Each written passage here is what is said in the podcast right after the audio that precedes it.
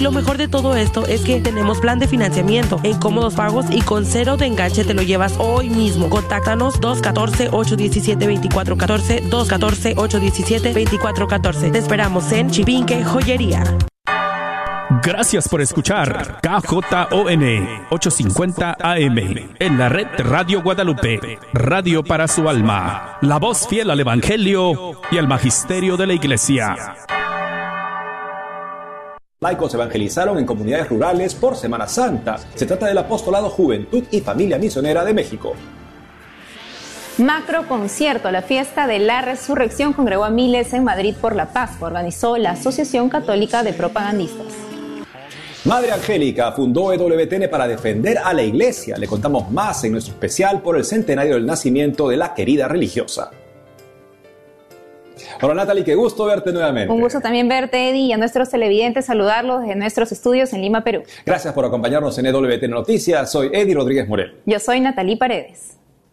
Iniciamos las noticias desde Roma contándoles que el Vaticano creó un observatorio para analizar posibles casos de apariciones de la Virgen María, cuya autenticidad aún no ha sido aprobada por la Iglesia. Se trata del Observatorio de Apariciones y Fenómenos Místicos de la Pontificia Academia Mariana Internationalis.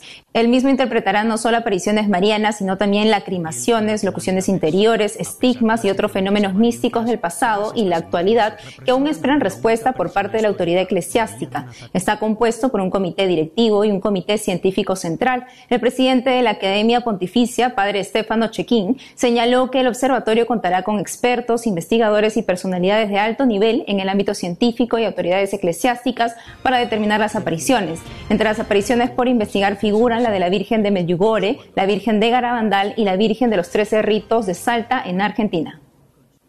Y ahora noticias de la Iglesia en España. El presidente de la conferencia episcopal lamenta que el caso de los abusos sexuales no se aborde de forma global y que se insiste en analizarlo solo en el seno de la Iglesia. Sobre esto y más informa nuestro corresponsal Nicolás de Cárdenas. Desde Madrid les informamos del éxito de la fiesta de la resurrección, un multitudinario evento celebrado en el centro de la ciudad con motivo de la Pascua al que acudieron miles de fieles.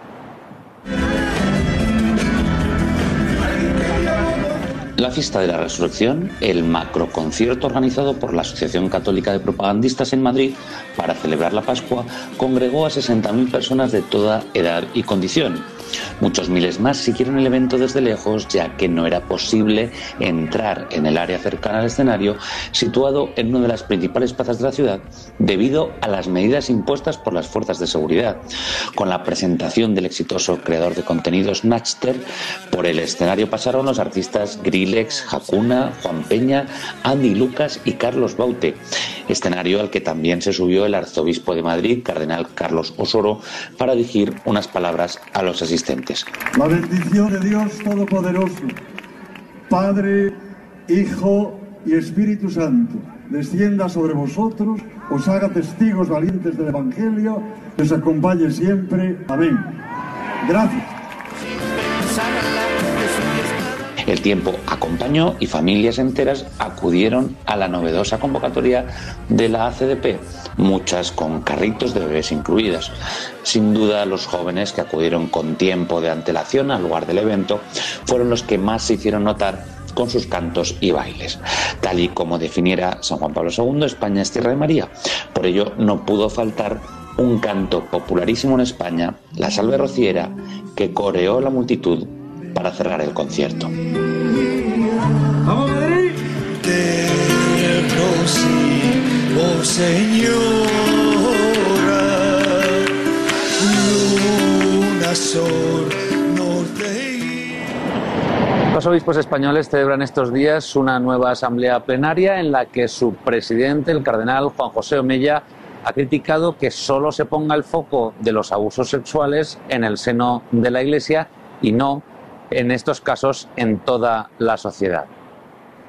Queridos cardenales, El presidente de la Conferencia Episcopal Española, cardenal Juan José Omella, ha lamentado la, que la cuestión de los abusos no se aborde de forma global y que se insista en analizarla de, en exclusiva en el seno de la Iglesia. Durante el discurso inaugural de la centésimo vigésimo primera Asamblea Plenaria de la Conferencia Episcopal Española, el arzobispo de Barcelona ha hecho un balance de los esfuerzos realizados en los últimos años sobre los casos de abuso. El purpurado ha reiterado la petición de perdón y el compromiso de la Iglesia para liderar la lucha contra esta lacra que afecta a uno de cada cinco niños en Europa. Al mismo tiempo ha lamentado que por el momento no se aborde dicha dolorosa cuestión en su dimensión global y que se insista en analizar exclusivamente este drama en el ámbito de la Iglesia. Así denuncia que este mismo hecho, que afecta a otros muchos sectores de la sociedad, no se ha puesto en evidencia. Y les contamos que esta casa está de enhorabuena porque EWTN España acaba de lanzar su aplicación para móviles donde seguir toda su programación en directo y a la carta. Con esta aplicación presentada durante la octava de Pascua, el canal católico quiere que el usuario acceda de forma fácil y sencilla a todos los contenidos de EWTN España, tal y como expone su presidente, José Carlos González Hurtado, en un comunicado. La aplicación gratuita para dispositivos móviles permite acceder en cualquier momento a todos los programas de la televisión en directo y a la carta. Entre otros contenidos se ofrecen noticias, eventos en directo, encuentros, series y programas para niños. Para descargar la aplicación gratuita hay que ingresar en el sitio web de la cadena ewtn.es y seguir las detalladas instrucciones recogidas ahí. EWTN España emite desde el 8 de diciembre de 2020 con programación propia desde las 9 de la mañana hasta la 1 de la tarde. El resto del día comparte los contenidos en español elaborados desde América. Desde España, Nicolás de Cárdenas, EWTN Noticias. Ahora nos vamos a Portugal. El Opus Dei manifestó su solidaridad con las víctimas de abusos en el país. Un informe independiente señala cinco casos de abusos de esta institución. La prelatura reiteró su compromiso de crear ambientes seguros en la asistencia pastoral de menores. En un comunicado publicado el 14 de abril último, dijo, nos pusimos en contacto con la Comisión Independiente para recopilar información con el fin de actuar en apoyo de las víctimas, reparando el daño cometido y previniendo radicalmente cualquier posibilidad de una situación similar en Argentina, el Opus Dei también reconoció en un comunicado del 14 de abril las acusaciones contra ocho de sus miembros en este país. El tiempo pascual es el más fuerte de todo el año que se inaugura en la vigilia pascual y se celebra durante siete semanas hasta Pentecostés. En esta época aparece la tradición de los huevos de Pascua y del conejo. El huevo pascual era considerado por los primeros cristianos como el símbolo de la resurrección de Jesús. Veamos cómo celebraron el domingo de resurrección en parte de Europa Oriental.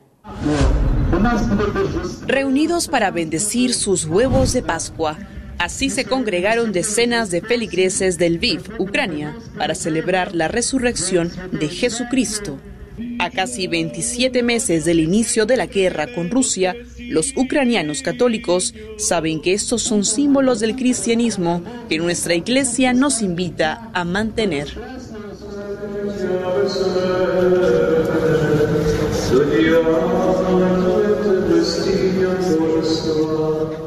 El huevo era considerado por los primeros cristianos como símbolo de la resurrección de Jesús. En la Edad Media, cuando llegaba la Pascua, los huevos se pintaban de colores y se consideraban objetos muy preciados. En Ucrania participó de este momento la iglesia de la guarnición de San Pedro y San Pablo, la catedral de San Jorge, entre otras.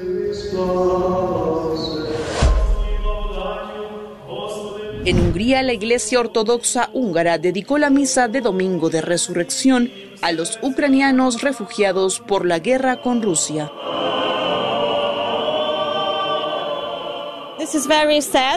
Estoy muy triste por todo lo que está pasando en Ucrania y esta es la segunda vez que mi gente, mi familia tiene que estar en el extranjero, no en un país natal celebrando sus tradiciones. Entonces es una especie de sentimiento feliz ver a muchos ucranianos de todo el mundo ver tu sangre ucraniana, pero de otra manera es muy difícil porque hemos perdido nuestros hogares.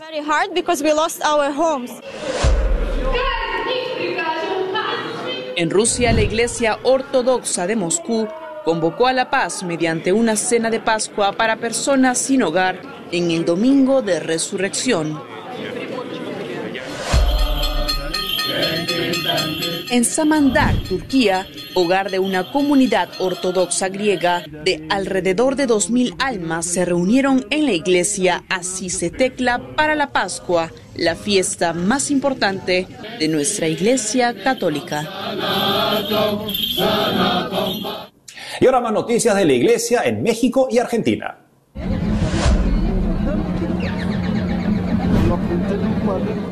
Para nada es una novedad decir que México se encuentra ante una grave crisis de seguridad en la que son asesinados al día 85 personas. Quien ha dado cuenta de ello es la Iglesia Católica, que ha levantado la voz constantemente ante esta situación. Hoy nuevamente lo hace. Sin embargo, en esta ocasión trae una iniciativa el diálogo nacional por la paz. Debido a la urgente necesidad de revisar el sistema de justicia y de seguridad, y ante la indolencia de las autoridades políticas y la falta de resultados en las estrategias gubernamentales, los obispos de México propusieron un espacio de análisis, el cual se llevará a cabo del 21 al 23 de septiembre en Puebla, con el objetivo de elaborar una agenda nacional de paz y articular iniciativas locales. A través de un comunicado, el episcopado mexicano y las instituciones convocantes afirmaron que existe una realidad compleja que necesita de una reflexión profunda en un diálogo que incluya todos los sectores de la sociedad a trabajar, juntos con otros para construir condiciones de paz en los distintos territorios.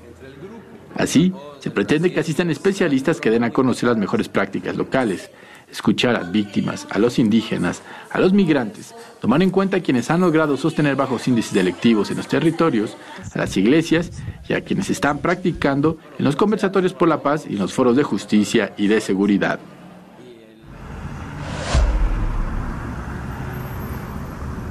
Entre otra información, se realizó una misa por el asesinato de una mujer en el barrio porteño de Villa Soldati. Los vecinos del lugar con mucho dolor e indignados, marcharon reclamando justicia. La comunidad barrial de Villa Soldati se vio conmovida por el asesinato por la espalda en ocasión de robo de Lourdes Avendaño. La mujer de 35 años era boliviana, tenía dos hijos y vivía en el barrio Los Piletones. Los vecinos organizaron una marcha luego de la celebración de una misa que fue presidida por el presbítero Andrés Tocalini y concelebrada por el padre Adrián Benardis, de la que participó en gran número la comunidad pidiendo justicia y la presencia de efectivos policiales en la zona. La conmoción en el barrio es grande. Hoy lamentamos una nueva víctima inocente ante la delincuencia callejera. Bueno, lo cierto es que hay violencia en nuestros barrios, que en nuestros barrios hay armas y hay droga, pero lo cierto es que también hay mucha, mucha gente, la mayoría, gente humilde, gente sencilla, trabajadora, ¿sí? chicos y chicas que sueñan, que tienen proyectos, que estudian, que trabajan y quieren salir a caminar tranquilos. Y en nuestros barrios no hay la presencia, la seguridad, tal como está en otros. Y un poco el reclamo fue por el dolor y por la seguridad. Y nosotros como curas que siempre estamos al lado de la gente y que acompañamos, lo que hicimos fue eso, acompañar, acompañar el dolor y acompañar el reclamo. Desde el Perú, la parroquia Nuestra Señora de Guadalupe de Cojata, en los Andes de Perú, pide ayuda para financiar la reparación de sus instalaciones en las que se atiende a miles de almas. Veamos la historia. El pueblo de Cojata, en el departamento de Puno, en los Andes del Perú, está a más de 4.300 metros sobre el nivel del mar. Frente a la Plaza de Armas está la parroquia Nuestra Señora de Guadalupe, el nuevo hogar del padre Joan López, recién ordenado que inicia su misión sacerdotal. Que me siento muy contento, con mucho entusiasmo, con mucho deseo de poder eh, plantar en las almas a Dios, que es lo que, que es para lo que estoy, ¿no? Cojata es un pequeño pueblo humilde, lejano a la ciudad, el padre Joan, junto a su párroco, atienden la parroquia y una capilla a la que tienen que llegar en auto. Están en busca de ayuda para reparar las instalaciones de la parroquia. Es muy fácil a los jóvenes decirles, qué sé yo, no a la adicción a la pornografía, a las redes sociales, hoy que se da tanto esto en la juventud, pero nosotros qué le vamos a ofrecer? Y precisamente, queridos hermanos, eh, digamos que este es un punto neurálgico para poder ofrecerle a estos jóvenes que también en estas latitudes hay bastantes jóvenes, gracias a Dios, y muchos niños. Nosotros, los sacerdotes, los misioneros, necesitamos plataformas adecuadas para poder decirles, mira, deja tu celular, deja la adicción a esto, deja aquello y vente acá, vente a la parroquia. Con cuatro meses como sacerdote en la localidad, el padre Joan López quiere arreglar las instalaciones de la parroquia para poder llegar a más jóvenes. Una de las grandes necesidades que tenemos en esta parroquia es equipar modestamente, eh, pero también con lo suficiente la casa sacerdotal. Porque ahorita mismo allí, pues la casa sacerdotal, la casa del misionero, es una casa donde no hay habitaciones, donde no hay baños, o los baños están muy lejos, eh, donde no tenemos cocina, tampoco tenemos como aulas para eh, dar catequesis. Y también nos falta como, quizás el proyecto es bastante ambicioso, pero también Dios nos pide que seamos ambiciosos, ¿no? Poder construir una cancha, ¿por qué no? Esta es la casa parroquial de Nuestra Señora de Guadalupe. Los baños se encuentran alejados del lugar de residencia. El lugar cada día se deteriora más. La suma necesaria para financiar este proyecto es de medio millón de soles, lo que equivale a 130 mil dólares aproximadamente. Puede apoyar al padre Joan López a través del número de cuenta que aparece en pantalla o contactarse con la parroquia escribiendo al correo parroquiacojata.gmail.com o al número 984-335-600. Apadrinen esta obra y nos pueden ayudar eh, mensualmente con 10 soles, 10 soles peruanos, que equivalentemente en dólares serán 3 dólares eh, mensual, pero de una manera fija y constante, porque el amor tiene esta característica, el amor es constante. Un grupo del movimiento Juan 23 es el que, en palabras del padre Joan, mantiene viva la fe en la parroquia. El padre Joan López también ha empezado a recorrer el pueblo de casa en casa para invitar a sus feligreses a participar más asiduamente de la Eucaristía. Ahora con esta iniciativa espera llegar a muchas más almas.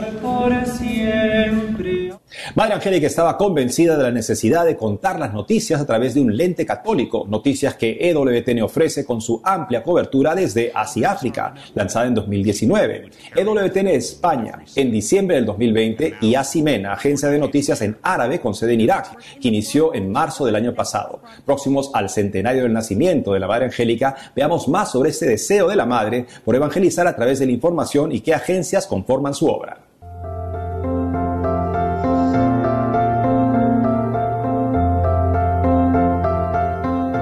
Fue la propia Madre Angélica quien hace muchos años insistió en que las palabras servicio de noticias deberían colocarse en nuestro membrete junto con televisión, radio e Internet para describir los servicios básicos. La adición de EWTN News Nightly, el Registro Nacional Católico y CNA fueron pasos adicionales que cumplieron la visión de la Madre para EWTN. Madre estaba convencida a principios de los 90 de que EWTN necesitaba expandirse en las noticias, en proporcionar programación de noticias. No es una sorpresa para nosotros hoy, todos estos años después, que viendo las noticias seculares podemos ver que la voz de la Iglesia se distorsiona o realmente se deja completamente fuera de los medios de comunicación tradicionales. Pero, para mí, Madre estaba profunda e innatamente consciente de que la Iglesia necesitaba un vehículo para las noticias contadas a través de una lente católica. Cuando Madre Angélica decidió comenzar su propia televisora, convirtió el garaje de su monasterio en un estudio de televisión. La red de televisión de la palabra eterna, EWTN por sus siglas en inglés, inició como una señal de cable el 15 de agosto de 1981. Su amor por Dios y la defensa de la Iglesia fue el objetivo de Madre Angélica. La nueva presidenta de EWTN Noticias, Montserrat Alvarado, nos explica en parte de la entrevista a EWTN Noticias. Era una mujer tan increíble, tan llena de un amor de Dios que no solo era un amor que la llevaba a creer en los milagros de una manera, de, con una fieldad a la iglesia, pero también que resaltaba en ella un, deseo de defender la iglesia, porque era su esposo. Ella, ella como, como una, no solo sirvienta, diríamos, ¿no? De, de, todo lo que es nuestra iglesia, pero también como la esposa de Dios en, en esto que ella tenía en su corazón de querer fundar una orden y fundar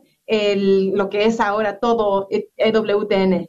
Pero al ser este, mujer católica, trajo al mundo, le abrió las puertas al mundo por los medios de la comunicación, no solo digitales, pero también en el cable, lo que nosotros recibimos por la televisión, le abrió las puertas al mundo al, a conocer a Jesucristo y el amor de Jesucristo. Al ofrecerles un servicio de noticias, los estás invitando a pensar de su, eh, en su vida de esta manera. So, con un pensamiento, con una perspectiva católica.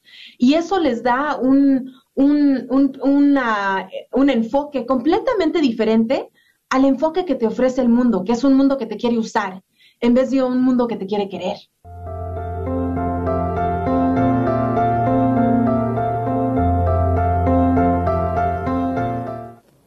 Hoy la iglesia recuerda a la Beata María de la Encarnación, madre de familia ejemplar, mujer sumamente devota, que introdujo el Carmelo en Francia. El padre Alfredo Amesti, superior de los Carmelitas Descalzos y párroco de la comunidad de Lambramani en Arequipa, nos cuenta más de ella.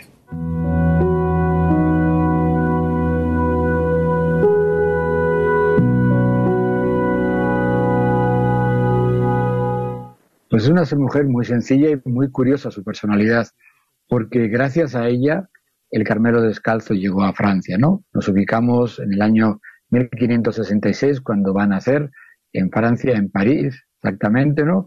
Y es una jovencita que es obligada a casarse con apenas 16 años y medio, ¿verdad?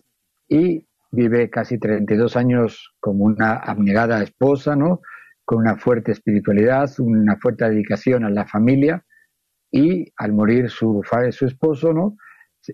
mejor dicho, en vida, y había, en vida el esposo había tenido ya la inclinación de querer fundar la, la, presencia del Carmelo descalzo femenino en Francia, y al morir su esposo consigue entonces llevar a dos grandes figuras del Carmelo descalzo femenino, a la Madre Ana de Jesús y a la Beata Ana de San Bartolomé, dos colaboradoras estrechas de Santa Teresa, y ahí va a fundar el monasterio, el primer monasterio, y junto con esas hermanas religiosas va a fundar otros tres más en Francia. Va a terminar sus días ingresando como carmelita descalza al monasterio de Amiens y poco tiempo después, cinco años después, en 1500, perdón, en 1618, va a morir. Es una mujer que principalmente vive y hace la experiencia de Dios fuera de la comunidad, fuera de la vida religiosa, pero con un espíritu contemplativo muy fuerte. Se la recuerda sobre todo en ese papel de quien ayudó a expandir la orden de, los carmelitas descalzos, la rama femenina, ¿verdad?, en Francia. Ella tuvo esa intuición al leer las obras de Santa Teresa de Jesús, se enamoró de, su, de esa personalidad y consiguió los permisos para poder iniciar la expansión de la Orden del Carmelo Descalzo en Francia y de ahí después por el norte de Europa. Se le recuerda como esa inspiradora y sobre todo promotora de la vida contemplativa en Francia. Creo que el elemento más significativo es aprender a conciliar la vida contemplativa y la vida de cada día, es decir, cómo vivir en esa presencia de Dios en las quehaceres y en las responsabilidades que tenemos todos y hacerlo desde ese, esa convicción de que estamos cumpliendo la voluntad de Dios.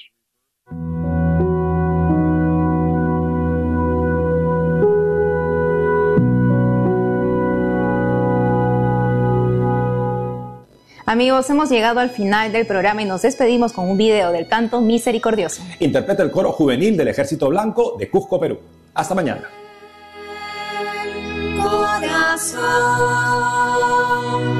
De mi Cristo gradúa su compasión. Con tu miseria se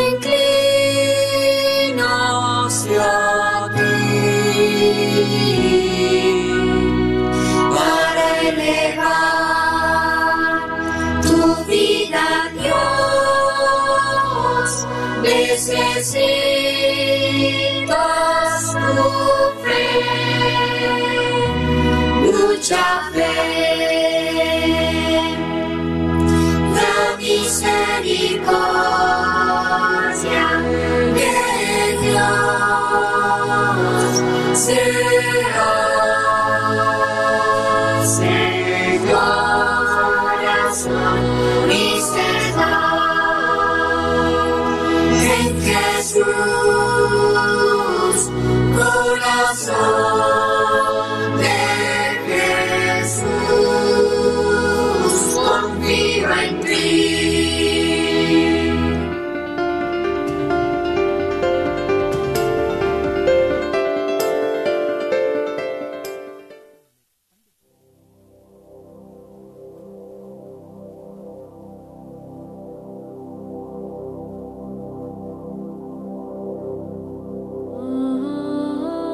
Cantaré a mi Dios un cántico nuevo.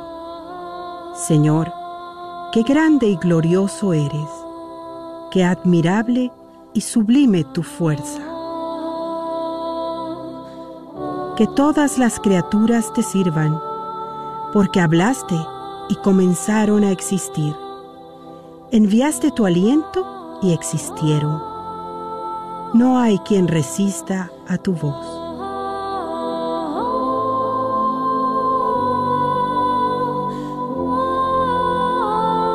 Las aguas sacudirán los cimientos de las montañas, las piedras se derretirán como cera ante ti, pero tú serás siempre propicio a tus fieles.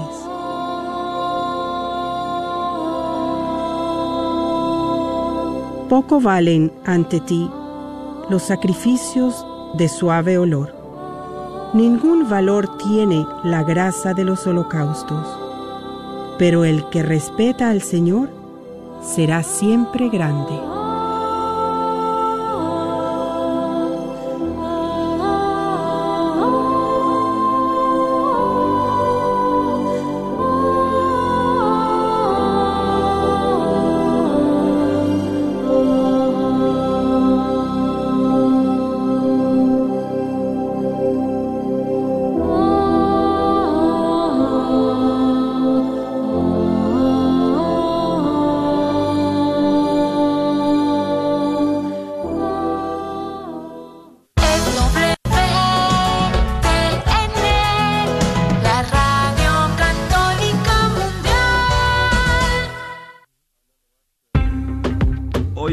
Pasa mi gente? Estás en EWTN Radio Católica Mundial.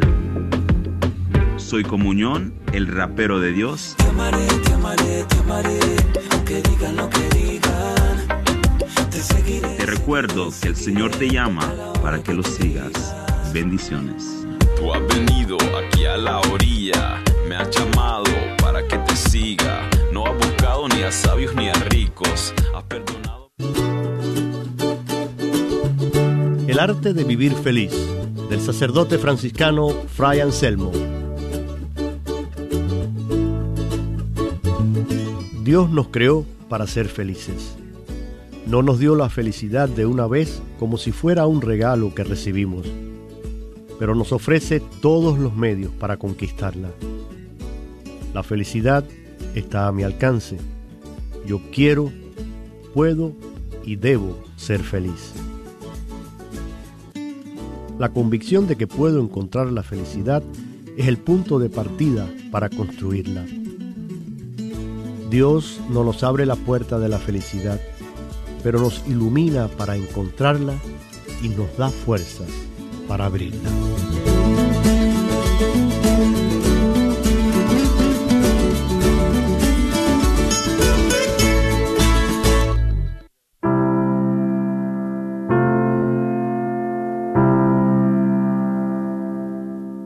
Alto y glorioso Dios, ilumina las tinieblas de mi corazón. Dame fe recta, esperanza cierta, caridad perfecta, acierto y conocimiento, oh Señor, para cumplir tu santo y veraz mandato.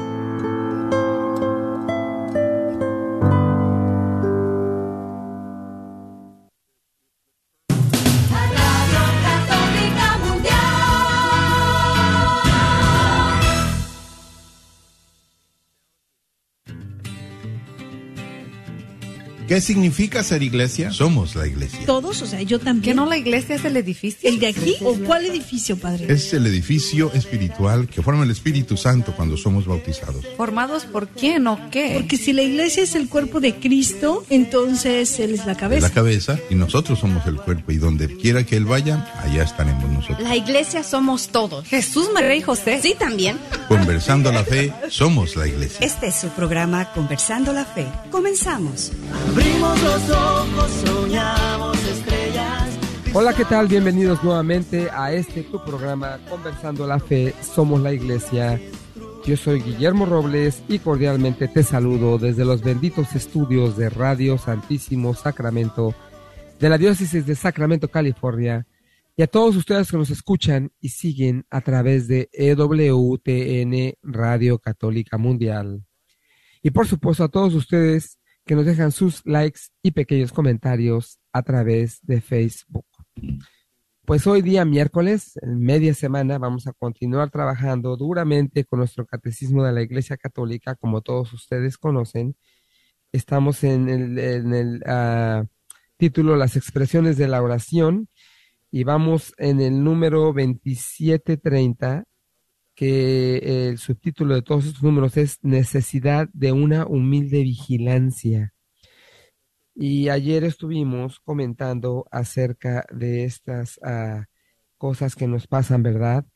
Tenemos que estar vigilantes de cómo controlamos. Y me, gustó mucho todo lo que comentamos acerca del el estrés, lo que eh, nos comentaba la hermana, que hay que prepararnos para, para, cuando, para cualquier situación, ¿verdad? Cuando estamos agarrados de la mano de Dios, cuando estamos leyendo, siguiendo nuestro catecismo de la Iglesia Católica, leyéndolo, aprendiéndolo, siempre vamos a tener unas instrucciones favorables a la vida. A veces nos pasan situaciones y nos agarra, nos sorprenden porque no tenemos nada, no tenemos la más mínima preparación al respecto y todos nosotros que somos católicos, pues tenemos que tener un poquito o mucha preparación, un tiempecito y aprender mucho de este catecismo que tiene para nosotros para toda la vida, ¿verdad? Hoy vamos a continuar trabajando en el número 2731, pero no sin antes presentarles al gran equipo que tenemos este día. Cecilia Tinoco de la Catedral del Santísimo Sacramento. Yolanda Barajas, misionera del Verbunday el padre Rodolfo Llamas de la parroquia de San José, aquí al norte de la ciudad de Sacramento. Que como siempre tengo muchísimo gusto de estar con este equipo, dialogando con todos ustedes que nos están escuchando eh, acerca de esta importancia tan, tan, tan grande de hacernos profesionales en oración, no tanto profesionales porque pues eso de profesional me suena que nosotros tenemos la, la sartén por el mango, pero no, es que no podemos ser profesionales así, eh, normalmente hablando, porque el verdadero profesional de la oración sabe que el que tiene la sartén por el mango es Dios en la oración.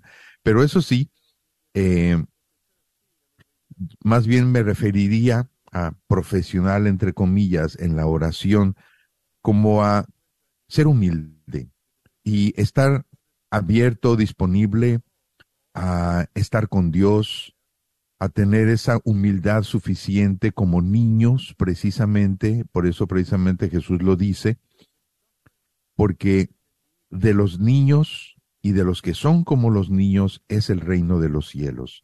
Y es que precisamente con esa sencillez de un niño, tenemos que ponernos en presencia de Dios, estar en presencia de Dios, mantener la presencia de Dios que está conmigo. Miren qué bonito.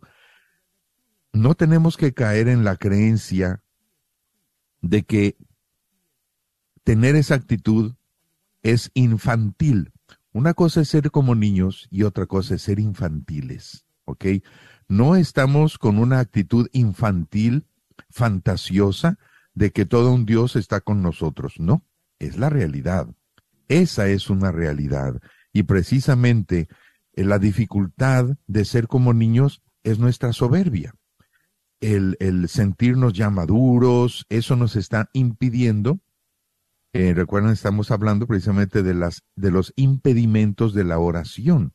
Y que en uno de estos números pasados que leíamos, era que si nos dedicamos a eh, luchar contra esos impedimentos, ya nos están haciendo el jueguito de distraernos. O sea, no, ser como niños, ponernos en presencia de Dios y con humildad saber que está allí con nosotros.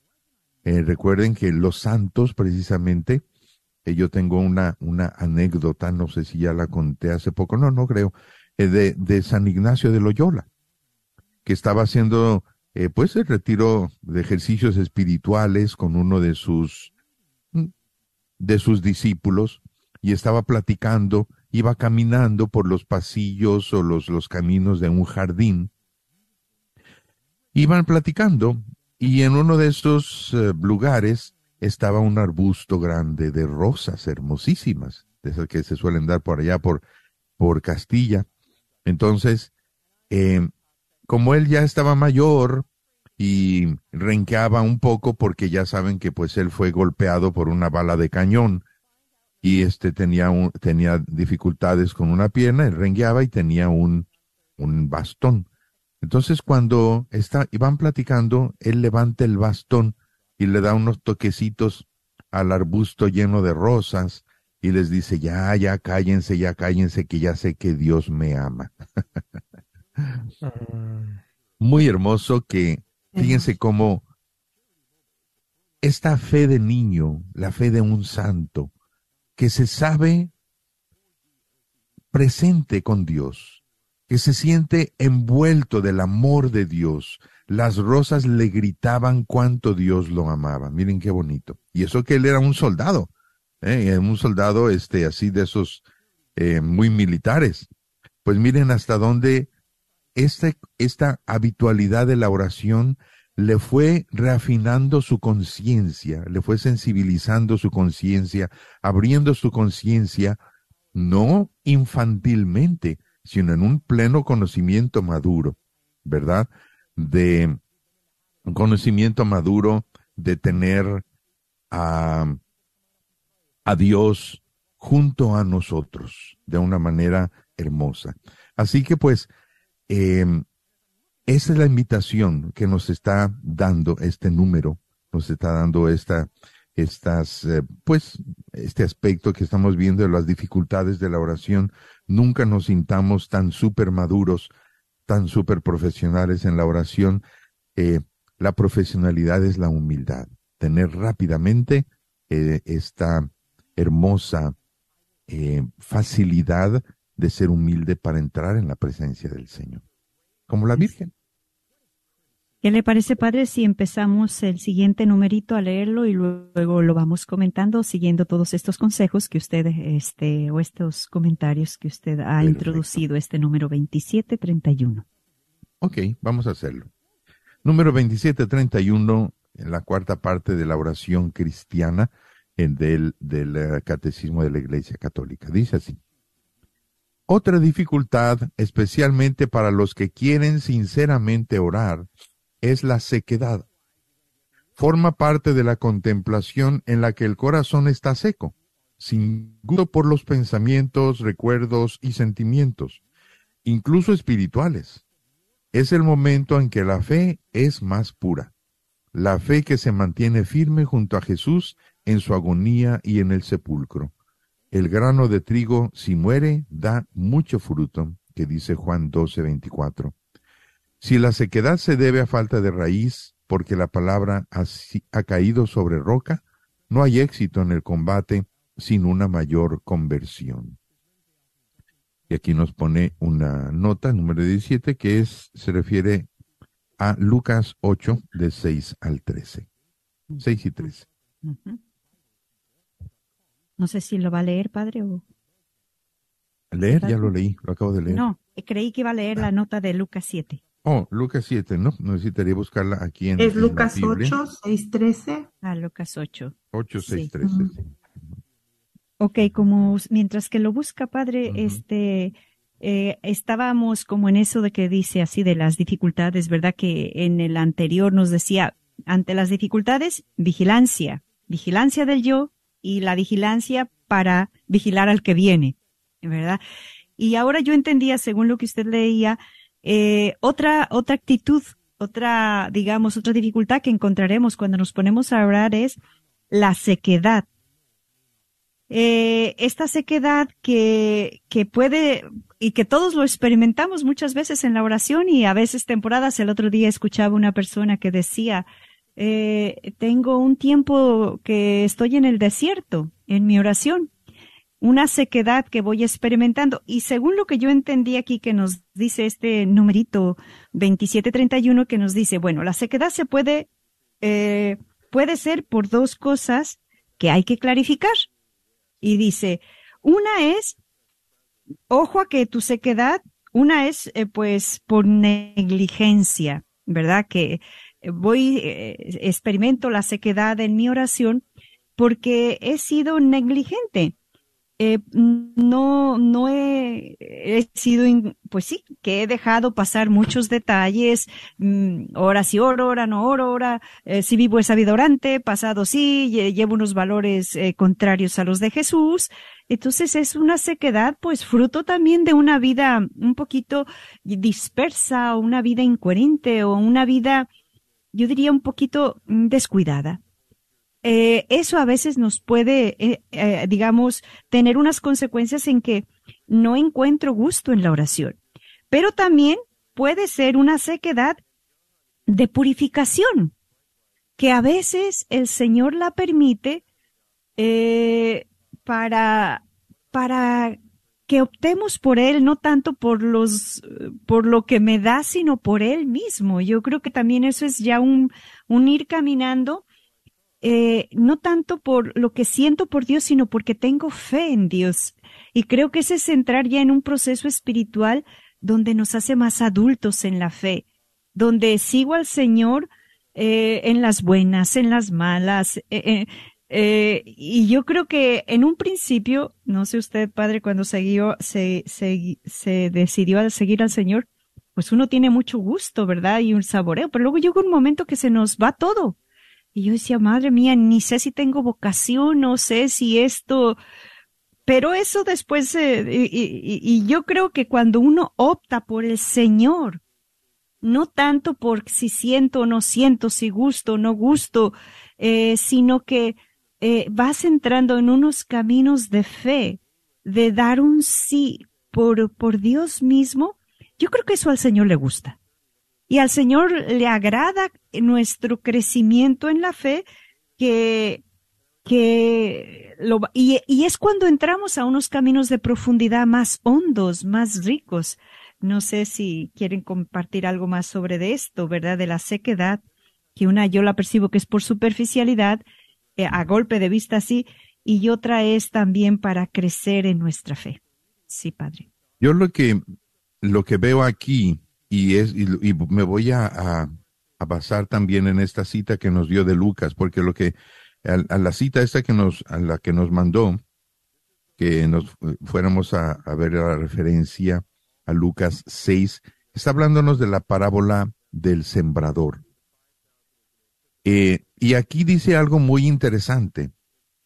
Cuando le preguntan por qué les hablas en parábolas a ellos. Y yo aquí veo una, una diferencia muy marcada entre ellos y ustedes. Ellos y ustedes. Y a mí esto me preocupa a veces porque de todos los que vienen a misa los domingos, me preocupa que la gran mayoría de los que vienen a misa son ellos. Personas que vienen nomás a misa, solo se acuerdan de Dios en misa, eh, escuchan la palabra y los pájaros, el viento, la piedra, nomás están, están en sequedad y no se enteran. No se enteran de que están en sequedad. ¿Por qué? Porque creen que se alimentan bien de su trabajo, de su dinero, de su sueño americano, de su todo eso, que no les está alimentando el alma. Que cuando se vaya a venir el problema, eh, se van a dar cuenta que no tienen nada más que allí unas cuantas, unas cuantas migajitas de pan duro de la palabra de Dios que se van a acordar si acaso escucharon en la misa. Eso no se vale, eso no puede, no puedo decirme que soy cristiano o católico porque vivo de esa manera tan, tan seca. Como dice aquí la parábola? Dice, eh, Señor, ¿por qué les hablas a ellos en parábolas? Entonces Jesús dice, a ellos se les habla en parábolas. Dice, pero a ustedes, fíjense cómo ustedes, ustedes los que están aquí dentro de mi presencia, los que son de mi círculo, los que andan conmigo, los que caminan conmigo. Es hermoso porque tú ves, hay interés, hay interés de saber, esta persona quiere seguir en presencia de Dios, quiere entrar en la presencia de Jesús y que Jesús le explique. Y Jesús dice, a ustedes se les explican los misterios del reino. Es que durante la semana yo estoy en presencia de Jesús, que yo camino con Jesús. Lo que estamos diciendo esta, esta semana, caminar con Jesús, convivir con Jesús, con la Santísima Trinidad. Eso es tan importante. Claro, cuando tú ya eh, desarrollas este, esta relación con Jesús, convives con Jesús, relacionas esta, esta, tienes esta relación interpersonal con, con tu Dios, con tu Jesús, tu Padre, el Espíritu Santo, con tu Madre, la Virgen María. Por supuesto que ejerces dentro de ti, ya tienes dentro de ti un ambiente totalmente distinto que te marca tus relaciones interpersonales. Ayer que estaba nomás eh, escuchando, ¿verdad? En la, en la plática que estaban teniendo, como la oración, una de las cosas más hermosas que va floreciendo en una persona que se relaciona con Dios, que se va familiarizando con esta, esta relación viva con Dios, no tanto de rezos, sino de relación normal, natural, permanente con Dios, eh, vas descubriéndote a ti mismo y vas sabiendo descubrir los tesoros de otras personas. Y a lo mejor tú ayudas a que las otras personas, quienes, que pueden ser tu esposa, tu esposo, tus hijos, les vas ayudando a descubrir sus mismos tesoros, porque tú tienes esa clave de interpretación de, de, de los talentos personales. Entonces les ayudas a tus hijos a descubrir sus talentos personales. Eh, les empiezas a descubrir a tus hijos a un Dios que te mantiene atento, que te mantiene alegre, que te mantiene esperanzador o esperanzadora. No es así, Madre Yolanda y, eh, no sé si Ceci quería compartir un poquito. Sí, hermana, este, escuchándolos, me viene a la, a, la mente que para terminar con esa sequedad que, que nos habla aquí el, el, el, el numerito, debo de estar disponible. Yo, como Cecilia, ¿no? Que entre la semillita y que dé fruto. ¿Cómo debemos de tener esa disponibilidad y luego la constancia y luego ir viendo que, que sí funciona? O sea, no me voy a desesperar porque hoy a lo mejor no sentí, no me llegó el mensaje, es que yo nada más escuché, es que, o sea, no, es, es como nosotros poco a poquito. Y qué bonito que vamos de la mano de, de, del padre y de la hermana que nos van haciendo ese, como esa pausa de decir, no se desesperen, pero sean constantes, o sea, no se duerman en sus laureles, no dejen que el, no, no, no, o sea, va a haber frutos. Y más cuando no estamos acostumbrados, cuando, cuando apenas nos estamos empapando de esto, a lo mejor no nos han escuchado mucho tiempo, o a lo mejor ahorita, hoy escucharon el programa y, y se les prende así como, ¿de verdad podré yo? O sea, tener esa confianza, a mí, a mí me llena mucho escuchar y, y, luego cuando escucho los programas y digo, de verdad que sí, como que vuelvo otra vez, ¿verdad? A regresar la, la cinta y digo, sí es cierto, sí da frutos, pero con constancia, con dedicación, más que nada, está yo, Cecilia, disponible. Así es, así es. Y yo entendí aquí lo de eh, una, la sequedad cuando, por decirlo así, la sequedad positiva, porque hay una sequedad negativa y hay una sequedad positiva. Esa sequedad positiva que usted decía, padre, de que se baja la raíz, de, ir profundizando. Y dice aquí el numerito este, dice, esa sequedad eh, se experimenta eh, y que nos hace crecer, Dice, es como esa experiencia de estar en el Calvario ante la cruz de Jesús. Hombre, yo creo que cuando eh, ¿qué experimentaría María eh, al ver a su hijo ahí? Pues estaba de pie, sosteniéndose, sosteniendo al hijo, o sea, es una sequedad. Yo no creo que ahí la Virgen sintió muchas emociones, así como, pues es una sequedad fuerte, pero eh, estaba dando a luz a, esta nueva iglesia, estaba Cristo eh, renovando el mundo entero. Entonces, hay sequedades nuestras que, van a ir pasando por esas experiencias de Calvario o dice de sepulcro. Eh, eh, experiencia, esa sequedad que uno a veces dice, pues qué experimentaría Jesús cuando dice bajó al sepulcro allá y, qué experimentaron los discípulos, pues ese, ese vacío, esa soledad, esa, a veces experimentamos esos procesos de oración en nosotros que no alcanzas a ver, que no alcanzas a entender. No solo la oración, sino a veces en nuestra vida, porque nuestra vida es una vida orante, que vamos experimentando todos esos procesos de Getsemaní, de sepulcro, de grano de trigo que, que cae en tierra, que, que dice cae, cae y muere. O sea, es sequedad, pero es una sequedad para dar vida. Es una sequedad que te va a hacer crecer es una sequedad que dice San Pablo con dolores de parto, no de muerte solamente, absurdos.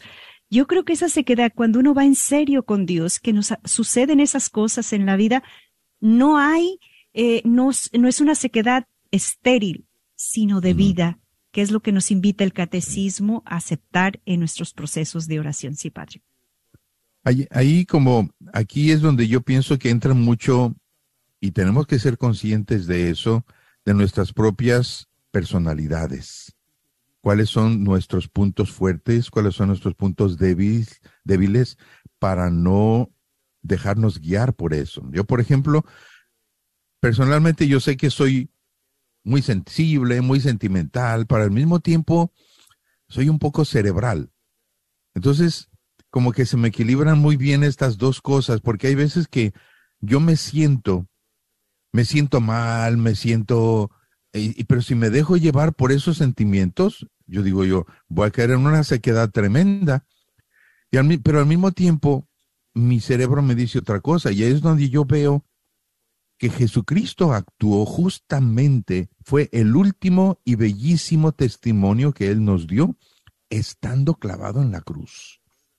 Es decir, cuando estaba clavado en la cruz, Él literalmente con un texto de un salmo, no me acuerdo ahorita cuál es exactamente el salmo, eh, nos dio a entender la sequedad en la que él estaba. Él estaba en una sequedad y lo dijo, eh, Dios mío, Dios mío, ¿por qué me has abandonado? O sea, se sentía abandonado y con toda razón. La ley civil lo crucificó, la ley religiosa lo crucificó, sus amigos le abandonaron, eh, uno le traiciona, uno le niega.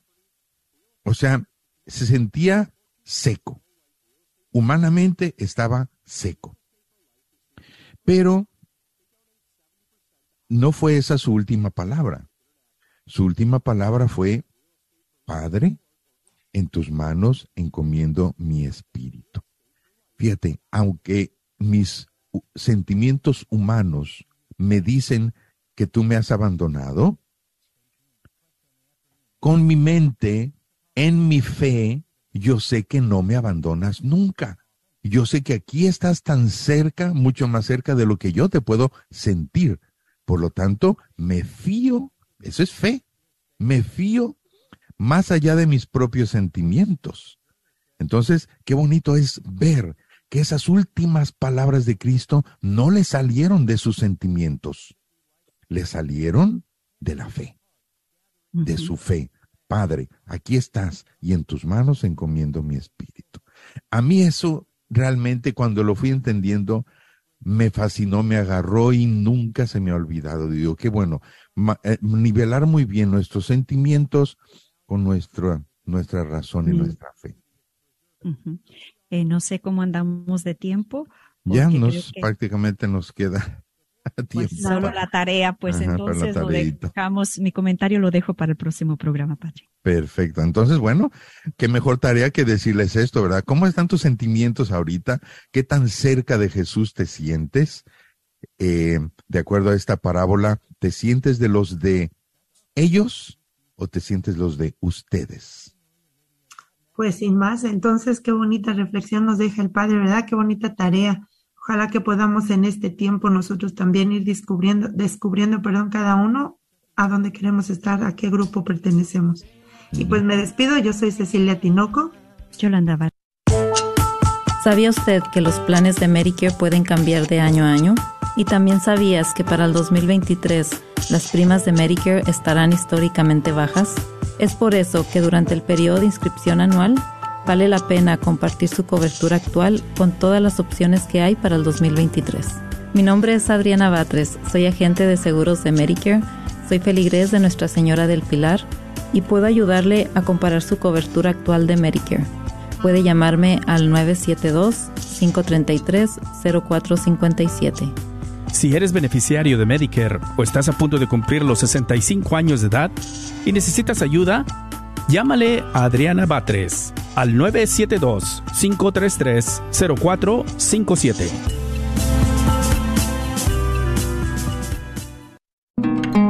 El Ministerio El Sembrador de la Catedral de Dallas les hace una cordial invitación a toda la comunidad de Dallas y Fort Worth y alrededores a tener un encuentro personal con el Señor este próximo sábado 22 de abril en el Gran Salón de la Catedral de la Virgen de Guadalupe, completamente gratis para ti y toda tu familia. Para más información llama a Gilberto Gaitán al 214-603-0711 o a Miguel Sales al 214-518-3117. No faltes, el Señor te espera con los brazos abiertos.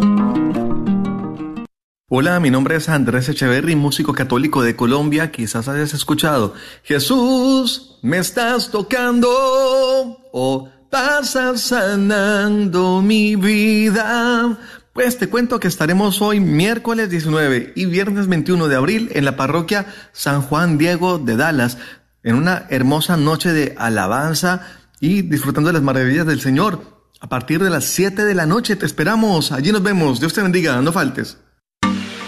Si estás buscando amueblar tu casa o apartamento, Chipinque Furniture te ofrece este paquetazo que consta de cama, colchón, sofá, lofts y comedor y te regalamos una Smart TV. Así es, una Smart TV. Todo esto por 1499 y lo mejor, hasta con cero de enganche te lo llevas a casita con plan de pagos hasta 12 meses sin intereses. Contamos con 5 localidades en Garland, Dallas, Batch Springs y Farmers Branch. Contáctanos por texto o por teléfono en 214 817 24 214-817-2414. Te esperamos solo en Chipinque Furniture. Están cordialmente invitados a nuestra próxima Movie Night. Ministerio Matrimonial en San Eduardo presentará Puss in Boots The Last Wish el viernes abril 28 a las 7 y media de la tarde. La entrada es gratis y habrá nachos, palomitas, hot dogs y mucho más. No olviden traer su silla, cobijas y familia. Los esperamos.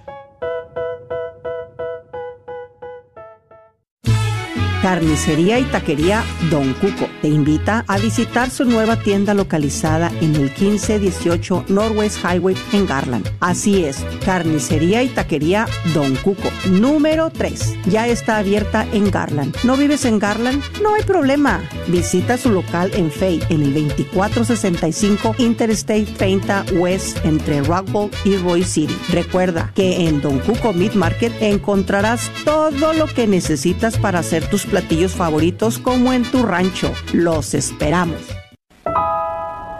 También hoy el Señor sigue necesitando a los jóvenes para su iglesia. Queridos jóvenes, el Señor los necesita. También hoy llama a cada uno de ustedes a seguirlo en su iglesia y a ser misioneros. Queridos jóvenes, el Señor hoy los llama, no al montón, a vos, a vos, a vos, a vos, a cada uno. Escuchen en el corazón. ¿Qué les dice? Por favor, dejen que Cristo y su palabra entren en su vida. Dejen entrar la simiente de la palabra de Dios. Dejen que germine, dejen que crezca. Dios hace todo, pero ustedes déjenlo hacer, dejen que Él trabaje en ese crecimiento. Gracias por escuchar KJON 850 AM en la red de Radio Guadalupe. Radio para su alma.